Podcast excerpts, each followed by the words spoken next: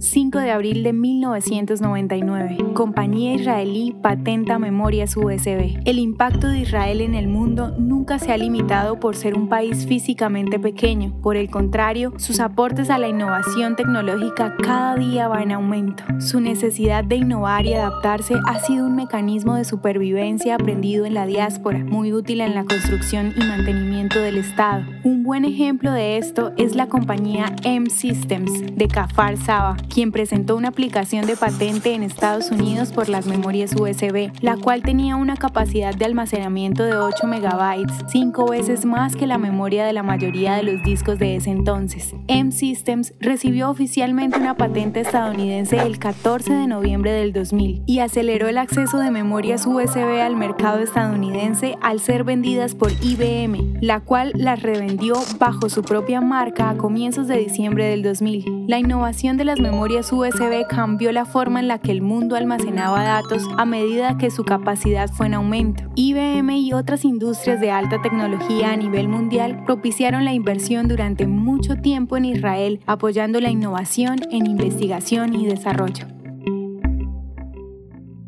¿Te gustaría recibir estos audios en tu WhatsApp? Compartimos nuevos episodios todos los días. Suscríbete sin costo alguno ingresando a www.hoyenlahistoriadeisrael.com.